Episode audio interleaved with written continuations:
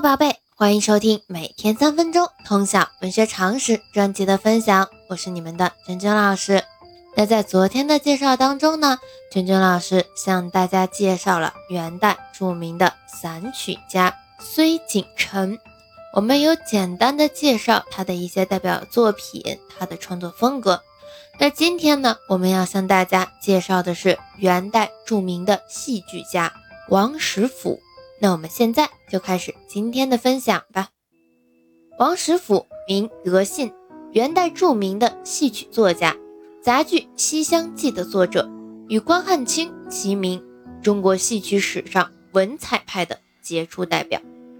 王实甫作品全面地继承了唐诗宋词精美的语言艺术，又吸收了元代民间生动活泼的口头语言，创造了文采璀璨的。元曲词汇，著有杂剧十四种，现存《西厢记》《丽春堂》《霍瑶记》三种。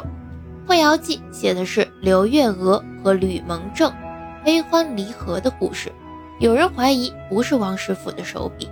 另有《范茶船》《芙蓉亭》两种，各撰有曲文一折，其余仅存名目而见于录轨部著录者有九种。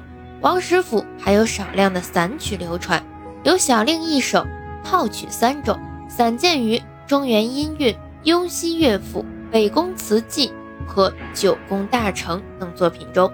其中小令、中吕、十二月过窑民歌、别情较有特色，词采旖旎，情思委婉，与《西厢记》的曲词风格相近。在王实甫现存的三种杂剧中，五本二十一折的《西厢记》不仅是他的代表作，而且是元代杂剧创作中最优秀的作品之一。《西厢记》脱胎于元稹《莺莺传》，董解元的《西厢记》诸宫调被誉为天下夺魁之作，是我国古代戏剧中现实主义的杰作。它表现的反封建主题，对后世戏剧小说影响颇大。作为元代著名的戏剧家，我们对王实甫有所了解就可以了。那我们今天第一个人的分享就到这里。同时呢，我们元代作家的分享已经结束。稍后呢，我们为大家分享明代的第一位作家。那我们稍后见。